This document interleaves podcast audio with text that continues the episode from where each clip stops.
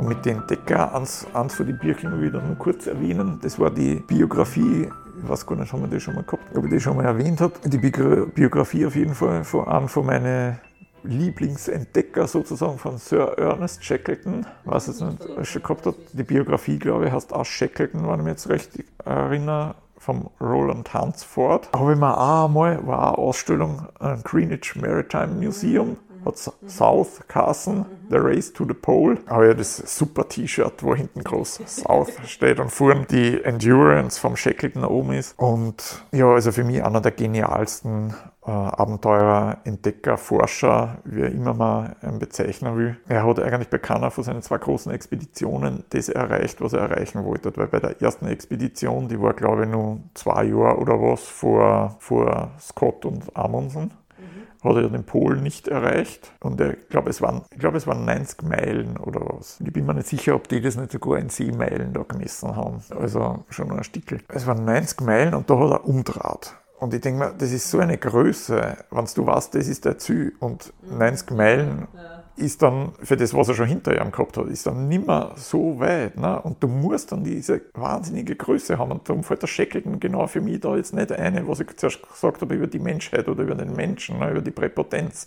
Der ist genau eine geniale Ausnahme davon. Du musst dann die Größe haben, dass du sagst, ich drehe jetzt um. Ich und meine Leute, die wir da unterwegs sind, wir drehen jetzt um, weil sonst kommt keiner lebend zurück. Viele waren damals so, was eh, für Vaterland, für die Ehre, für Dings. Ich meine, das Scott zum Beispiel ist zwei Jahre später draufgegangen. Der war am Südpol und hat aber diese schleißige Planung gehabt, weil ich habe mal gelesen, wenn er sein Zwischendepot, wenn sich er an den Plan gehalten hat, den er ursprünglich gemacht hat und die Depots genau in die regelmäßigen Abstände gemacht hat, dann hätten sie überlebt. Der Grund war nur, weil da war das Wetter schlecht und dann haben sie gesagt, naja, machen wir das Depot schon da. Und anstatt dass es weiter nur 10 Meilen oder was weiter Richtung Süden verlegt hätte, wo es eigentlich hingekehrt hätte nach seiner Planung. Ne? Und wenn du jetzt vom Südpol zurückkommst, sind die zehn Meilen dann natürlich weiter weg für die. Das heißt, das, und da hat es dann das schlechte Wetter überrascht und es dramatisch wurde. Und da sage ich wirklich, der Schäckeln, die Größe musst du haben, dass du die Leute zurückbringst, weil der Scott hat es eben nicht geschafft. Ne? Und bei seiner zweiten Expedition war es ja dann ähnlich. Da wollte er ja dann, das war ja dann nachher, ich glaube, das war im 14er Jahr hat er damit angefangen, da hat gerade der Erste Weltkrieg angefangen, ist er runter und da wollte er da eigentlich die erste Antarktis-Durchquerung machen machen. Das heißt, er wollte mit dem Schiff auf der einen Seite angesetzt werden, eine andere Party kommt genau auf der gegenüberliegenden Seite quasi und legt dort Depots aus und sie wollten über den Südpol die durch Arktis durchqueren auf die andere Seite. Und jetzt sind sie aber im ersten, ersten Sommer dort, haben sie dort eigentlich gar nicht einer Ziel erreicht, weil die Eisdecken gar nicht so weit aufgegangen ist, dass sie überhaupt dort hin können. Dann ist schon wieder das Eis zugefroren. Dann ist das Schiff eingefroren gewesen und die haben gesagt, ja, das Schiff ist eh baut dafür, kein Problem. Und sie überwintern halt da, jetzt lassen sie eingefroren, dort treiben quasi oder überhaupt einfrieren und dann im nächsten Jahr, wenn es auftritt, wird es schon gehen. Ne? Und im nächsten Jahr, wie es dann auftritt ist, hat sich das aber alles so verschoben, dass das Schiff dann zerdruckt ist durch das Eis, was dann auftritt und dann ist es gesunken und dann ist er mit seinen drei Rettungsboote ist er dann aufgebrochen und ja, eine faszinierende Geschichte kann ich nur jedem empfehlen, das Buch vom Shackleton beziehungsweise seine beiden Bücher über beide Expeditionen oder auch die Biografie, die ich gerade erwähnt habe, weil da geht's auch, da kommen dann auch solche eben die ganzen netten Kollegen vor oder eben nicht so netten Kollegen wie Amundsen und Scott und solche Dinge. Und Amundsen, das muss ja auch ein ganz eigener Typ gewesen sein. Ne? Ist nicht unbedingt so einer, den man gerade zum Tee einladen oder so, also leibender, ich meine, so ist er für mich umgekommen, muss ich sagen, das war mein Eindruck jetzt. Ne? Und ja, auf jeden Fall hat er auch von der zweiten Expedition, wo es dann ewig über die Eisschollen und dann wie die Eisschollen zu Bruch gegangen sind, dann sind sie in die drei Boote und sind zuerst nach Elephant Island, was da irgendwo, ich glaube, nördlich der antarktischen Halbinsel liegt, so eine Insel, wo es eigentlich nur Robben gibt. Und da haben sie sich dann monatelang vor Robben ernährt und irgendwann sind dann eher, warte, wie viele Leute waren das dann? Ich glaube, zu siebt waren es dann, sind zu siebt mit der James Caird hat das größte Rettungsboot geheißen, sind sie zu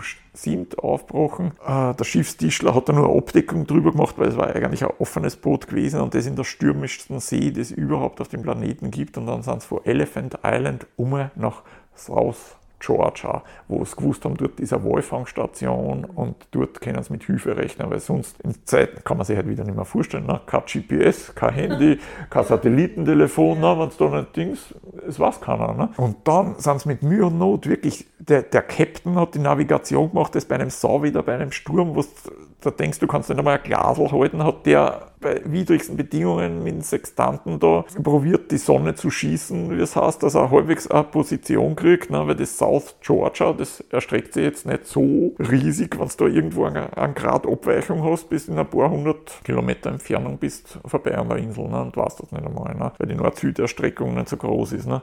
Und da sind sie aber wirklich dann hingekommen und dann war aber Westküste natürlich, ne?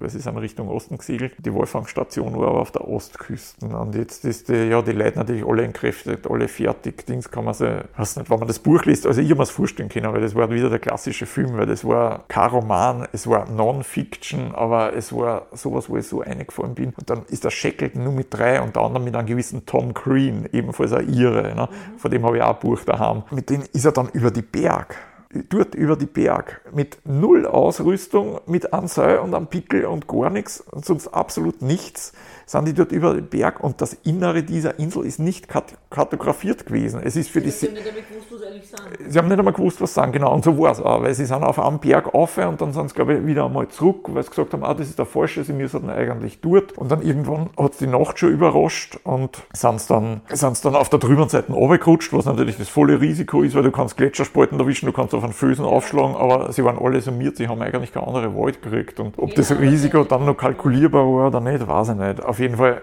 der Schluss von dem Buch ist einfach genial. Da rennst du kalt auf, wenn du das liest. Das ist ein Traum, wie das geschrieben ist. Und einer von den, ja, ich weiß jetzt gar nicht, wie ich sagen soll, sagen wir halt einfach nur der Reinhold Messner, ne, dass wir das nicht jetzt weiter werten, irgendwie seine Person. Ne. Reinhold Messner hat das mit zwei anderen Bergsteiger, auch zu dritt in Südgeorgien jetzt, haben sie die Überquerung vom Shackleton probiert nachzuklettern. Und der Shackleton hat dafür drei Tage gebraucht. Mit seiner miserabelsten oder beziehungsweise nicht, ja, nicht mit seiner Nicht-Ausstattung, genau. Und die natürlich mit einer atmungsaktiven Superjacken und, und Latern, was du das über, über Spalten Ding kannst und haufenweise Seile und Dings und was. Und er mit seinen Experten, die haben mit Mühe und Not haben es zu tun gehabt, dass es in drei Tagen geschafft hat. Also da kann man sich ungefähr vorstellen, was der Shackleton damals zusammengebracht hat. Ja. Und das also und, gesagt. und der Messner hat ja schon die Karten gehabt. Der hat ja genau gewusst, wo er ist und wo er hin muss. Ja, Im Gegensatz zum Shackleton dann, eigentlich. Ne? Ja. Also als Backup nur ein Satellitentelefon gehabt hat, wenn irgendwas schief geht, von dem wollen wir jetzt gar nicht reden. Ne? Alles klar, das hat der auch nicht gehabt, ne? damals gab es ja noch nicht. Ja, ja war es noch eine Zeit hin. Ne? Darum sagen sie ja heute auch immer, aber das gehört jetzt eigentlich nicht mehr unbedingt daher, aber wurscht. Darum sagen sie ja heute auch immer, wenn du heute eine Zeitreise machst und du reist in der Zeit zurück, du merkst sofort irgendwo, wenn Satellitensignale nicht mehr da sind, wenn es zum Beispiel keine äh, Radio-, Fernsehwellen mehr terrestrisch oder was mehr kriegst, kommt das dir ungefähr, ich meine, ungefähr orientieren, wie weit du zurück bist. Ich meine, irgendwann, wenn du weiter zurück bist, natürlich nicht mehr. Ne? Ich weiß nicht mehr, bist du im Mittelalter oder, oder schon im Römischen Reich oder sonst irgendwo. Aber, aber ja, bei uns in der Zeit, da konntest du das ziemlich genau feststellen, wenn du sagst, welche Frequenzen habe ich da, da draußen. Ne? Sind das Bluetooth-Frequenzen oder sind es äh, 1800 Megahertz oder 900 Megahertz oder was schwirrt da draußen jetzt so umeinander? Ne? Da konntest du in die letzten Jahrzehnte konntest du ziemlich präzise wahrscheinlich feststellen, wo es dir aufhältst, nur wenn du auf die Frequenzen schaust, die du da hast. Ne? Wie heißt so schön? The past is another country. Das ist mir zum ersten Mal bewusst geworden, so, so seltsam das klingt. The past is really another country. Als sie eine Dokumentation gebracht haben. Auf Arte war das damals. Da ging es um die Krönungsfeier von der Queen. Als sie da berichtet haben, damals, als die Leute diese Straßenfeste und so gemacht haben. Das war total interessant, ja, wo, wo die einzelnen Straßenzüge da dekoriert haben und die Leute und jeder, jeder, jedes Haus hat irgendwas gekocht und gebacken und dann hat man die Tische aufgestellt und hat dann mehr oder weniger auf der Straße Straßenfest gefeiert mit Picknick und allem, was dazugehört. Und diese ganze Stimmung und wie das war. Und, und in, bei der Doku Doku ist mir zum ersten Mal wirklich bewusst worden, was das heißt, the past is another country, was, was damit gemeint ist, das, wie anders das war, das kann man sich heute gar nicht mehr, mehr vorstellen. Und da ist es mir zum ersten Mal wirklich bewusst worden, was das bedeutet, dieser Ausspruch. Das stimmt, das ist ein gutes Beispiel ja, für den Spruch. Wie das war, nämlich das Ganze drumherum, die Nachbarn und so, man kennt sich, man redet, man arbeitet zusammen und macht das man organisiert das einfach. Das hat ja niemand, das hat ja niemand von ihnen verlangt, von den Leuten. Ja, und das, dass man das jetzt macht, weil das macht man halt so nicht, weil wir haben eine neue Königin und Krönung und so weiter, sondern man geht einfach her, man tut sich zusammen, die Nachbarn, und man macht das einfach. Die Leute haben ja damals auch kein Vermögen gehabt, das war 52. das war nach dem Krieg noch nicht so lang, da war noch nicht so lang aus. Ist es eigentlich Und- Spruch Volk? Ist es Was the past is another country? Ich weiß es ehrlich gesagt nicht mehr. Ich habe das vor ewigen Zeiten einmal gelesen oder gehört, ich wüsste jetzt nicht, von wem das stammt. Und man dachte, ja, mhm. Aber dann ist mir wirklich bewusst worden, was das eigentlich bedeutet. Und bei die Abenteuer, um das Thema jetzt abzuschließen, und auch mit den Sprüchen, da gibt es vor einem Song, ich weiß nicht, ist das Tom Pace oder irgendwas, haben sie damals, das haben wir als, als Jugendliche, als Kinder so gern gesehen, der Mann in den Bergen oder wie das geheißen hat. Und da kommt die geniale Textzeile drin vor, Deep inside the forest, there's a door into another land. Und da denke ich mir, falls du jemals wirklich in einen Wald gegangen bist, wird halt auch schon immer schwieriger. Ich meine, ein Wald, der wirklich diesen Namen verdient, ne? wo nicht alle 100 Meter ein Baum steht, ne? das ist kein Wald mehr halt, ne? sondern, sondern, wirklich, sondern wirklich, was du sagst, ja, das ist nur ein richtiger Wald, ne? mit, wo du davor stößt, ja, da sind nur irgendwelche Wesen, irgendwelche Fabel, Fantasiewesen, so einen dichten Wald meine ne? und, und dann weißt du auch, was das heißt, there is a door into another land. Ne? Bücher von und über Abenteurer und Entdecker.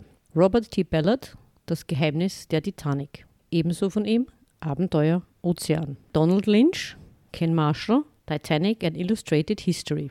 Fred McMason, Bert Frederick, Roy Palmer, John Curtis et al. Seewölfe. Seeabenteuer auf sieben Weltmeeren. Sir Ernest Shackleton, South. The Story of Shackleton's Last Expedition 1940 to 1917. Ebenso The Heart of the Antarctic, being a story of the British Antarctic Expedition 1907 to 1909. Roland Huntford, Shackleton.